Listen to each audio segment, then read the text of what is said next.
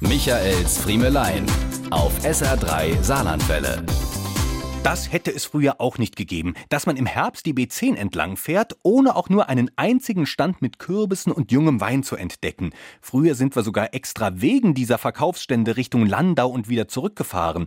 Auf der Hinfahrt noch leicht und beschwingt und auf der Rückfahrt auch noch beschwingt, wenn auch aus anderen Gründen, aber definitiv nicht mehr so leicht, sondern mit tiefer hängendem Auto, weil die Kartoffelsäcke so gedrückt haben.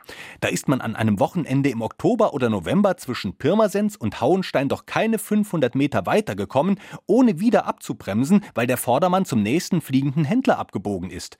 In Hauenstein wurde dann gedreht, nicht ohne dort noch schnell der ganzen Familie ein paar neue Winterschuhe zu kaufen und um dann auf dem Rückweg kurz vorm Beckenhof rechts in den Graben zu fahren und sich selbst den Kofferraum noch voll zu machen mit einer gute Pelzer Krummbeere und zwei Kanister Fedderweiser.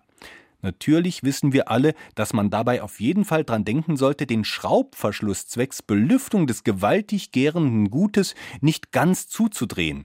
Trotzdem ist es mir mal passiert, was in der Folge dazu führte, dass ich mir ein neues Auto kaufen musste, weil der Plastikbottich auf der Heimfahrt am Neunkircher Kreuz vorm Beifahrersitz explodierte und dieser süßliche Gestank auch nach drei professionellen Terminen bei einem Tatortreiniger nicht wegzubekommen war. Trotzdem vermisse ich diese Zeiten, wo man in der Pfalz noch durch kleine Dörfer musste, vorbei an den Gasthäusern, an denen man auf dem Rückweg aus dem Urlaub immer noch ein letztes Mal rastete, im Angesicht von Teufelstisch und Trifels. Bei meinem letzten Transit letzte Woche waren da nur noch zweispurige Fahrbahnen aus blank gelecktem Asphalt und hohe Metallzäune, die so wirkten, als wolle man damit verhindern, dass wir von wild gewordenen Krummbeerhändlern angefallen werden. Ich gönne den Anwohnern in den ehemaligen Durchgangsstraßen die Ruhe.